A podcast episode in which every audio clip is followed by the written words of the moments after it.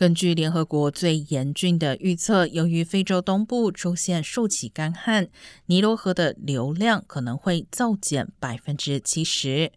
半个世纪以来，尼罗河的流量从每秒三千立方公尺减至两千八百三十立方公尺，而且还会变得更糟。